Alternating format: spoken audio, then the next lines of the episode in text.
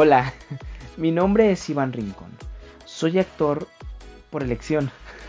Lo menciono porque hace cuatro años que egresé de la licenciatura en artes escénicas y la vida me ha llevado a ser actor, maestro, intérprete, animador, vendedor, tallerista, etc. Todo sea por sobrevivir, ¿no? Hace cuatro años me perfilaba a despedirme de mi alma mater. Era yo el polluelo que ahora estaba preparado para volar. Y hago énfasis en preparado porque cuando uno está estudiando, como quiera tiene la guía de los maestros. Pero ahora ya salí de la carrera. ¿Y ahora qué?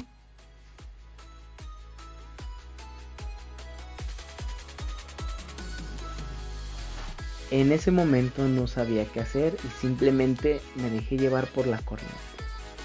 Ahora ya he vivido experiencias gloriosas y no tan gloriosas tengo más o menos una idea de lo que se debe de hacer en este medio artístico, pero últimamente he hablado con chicos y chicas que están estudiando o que están por egresar o que ya se titularon, pero no saben qué paso sigue. Por lo que decidí hacer este podcast, según mis experiencias. Por tanto, es importante y ojo con lo que voy a decir aquí. Son mis experiencias por ahí dicen que oír historias hace que uno pueda aprender o sobrellevar mejor su proceso. No tengo la verdad absoluta y esto se debe de entender, porque lo que me pasó a mí o los procesos que yo viví pueden ser parecidos o muy diferentes o no te pueden servir de nada. No creo que existan procesos iguales. Tampoco creo que exista una fórmula para el éxito, pero creo que hay algunos pasos que te ahorran tiempo. Así que este trabajo va dirigido para todos los que estudien una carrera en actuación, a los que estén a punto o ya egresaron, a los que ya llevan un rato luchando y mi experiencia pueda sumarles, a los que han tomado talleres y piensan convertir este hobby en una profesión, o para todo aquel que no sepa qué hacer con su vida después de la escuela y pueda servirle de inspiración. O bueno, simplemente a los que quieran conocer lo que sufrimos o gozamos los artistas cuando nadie nos conoce. Así que, pues, empecemos. Imagina este escenario. Acabas de terminar tu carrera. Te graduaste por examen, por memoria de grado, temporada de teatro. El chiste es que estás estresadísimo porque, spoiler alert, lo más pesado de la carrera es el proceso final. Requiere toda tu atención y tu tiempo. Así que una vez que este martirio termina, lo que uno menos quiere es pensar en el trabajo. Quieres aventarte un año sabático, pero ¿qué pasa? Somos creadores. Necesitamos crear. Por lo que al menos yo ya estaba desesperado. Ya quería estar de nuevo en un escenario o volver a actuar. Pero, ¿por dónde empezar? Bueno, porque aparte falta tomar en cuenta que tus papás ya te están preguntando. ¿Por qué no consigues empleo? No te vamos a mantener toda la vida. Necesitas empezar a hacer tu propio patrimonio.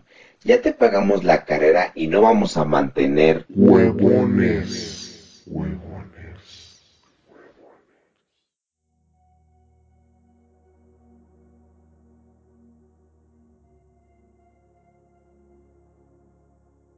Y es peor cuando vas a las reuniones familiares. Siempre las típicas preguntas.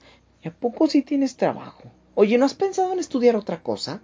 Y no faltan las comparaciones. Oye, Iván, ¿cómo te va en el trabajo? Fíjate que Eric salió de la carrera de informática y le ofrecieron el puesto en tal empresa. Silvia hizo las prácticas en tal empresa y terminaron ofreciéndole un puesto. Y ahora gana 8 mil pesos mensuales. ¿Y tú qué onda?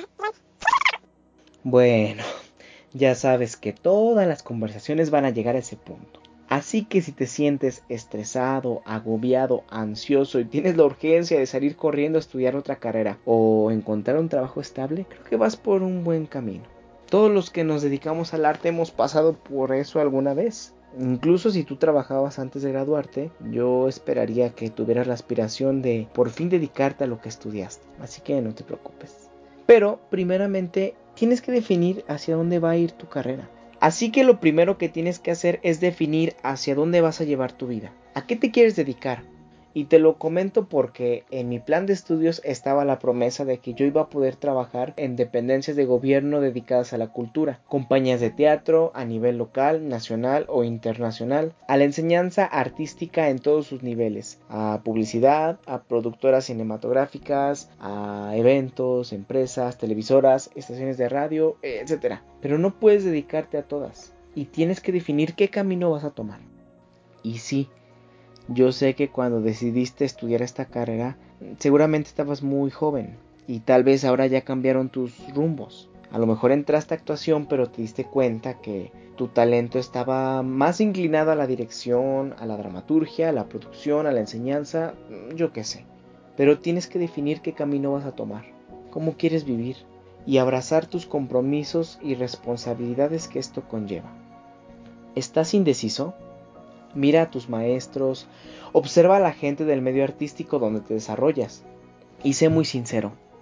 Fíjate si quieres hacer eso que hacen ellos. Observa el contexto cultural en el cual se encuentra tu medio de trabajo. Solo así podrás ser objetivo en las metas que quieres realizar.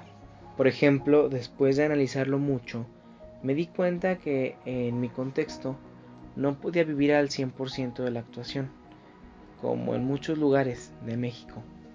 Entonces eh, decidí moverme a la gran ciudad. Encontré pros y contras al dedicarme al 100% a la actuación. Por ejemplo, como contras es que no tengo seguridades, no tengo un sueldo fijo, mis proyectos son temporales. Puedo caer en la procrastinación, pero también hay pros, porque entendí que mis 8 horas que yo dedicaría perfectamente a un trabajo de oficina son las 8 horas o las que yo quiera darle, ¿verdad? Para dedicarme a mi trabajo actoral. Es decir, ejercitar mi actuación, crear papeles, ir a casting, trabajar en mi persona a nivel emocional, físico e introspectivo. También me sobra tiempo para ir a muchos ensayos por ende puedo tener varios proyectos a la vez. Puedo apuntarme en rodajes de último momento, tomar muchos talleres, etc. Por otra parte, cuando tú te dedicas a ser maestro o trabajar en un empleo del sector público o privado, seguramente no querrás dejar de actuar. Yo no quise dejarlo. Pero también hay que entender que tu prioridad es aquello que te deja más dinero. En este caso, tu empleo. Entonces tienes que cumplir con un horario. Eso acorta tus tiempos. Es decir, a lo mejor ya no tomas todos los cursos que tú quieres o ya no le puedes dedicar tanto tiempo a ejercitar tu actuación o tu cuerpo. Ya no puedes estar en tantos proyectos por la cuestión del tiempo. Porque solamente puedes ensayar después de tus horas laborales. Pero eso sí, tienes prestaciones, sueldo fijo, etc. Y ojo, no estoy diciendo que sea bueno o malo una u otra opción. Tú tienes que elegir qué camino de vida se asemeja más a ti. Hay tantas opciones como granos de arena. Así que la opción que tú elijas va a ser la correcta. No te sientas presionado ni por tus padres, por tu pareja, por tus maestros o por tus amigos. Créeme que en este caminar me he encontrado a tantas personas que se dedican de maneras tan diferentes que te sorprenderías. No tengas miedo. Sigue tus sueños y elige tu camino. Es tu vida. Es tu decisión y tú vas a ser el único que trabaje día con día por ello. Así que no permitas que otros elijan por ti. Te invito a que te levantes, trabajes y te dediques. Y claro, ponle fecha a esa meta para que se convierta en un futuro, en una realidad y no en una fantasía.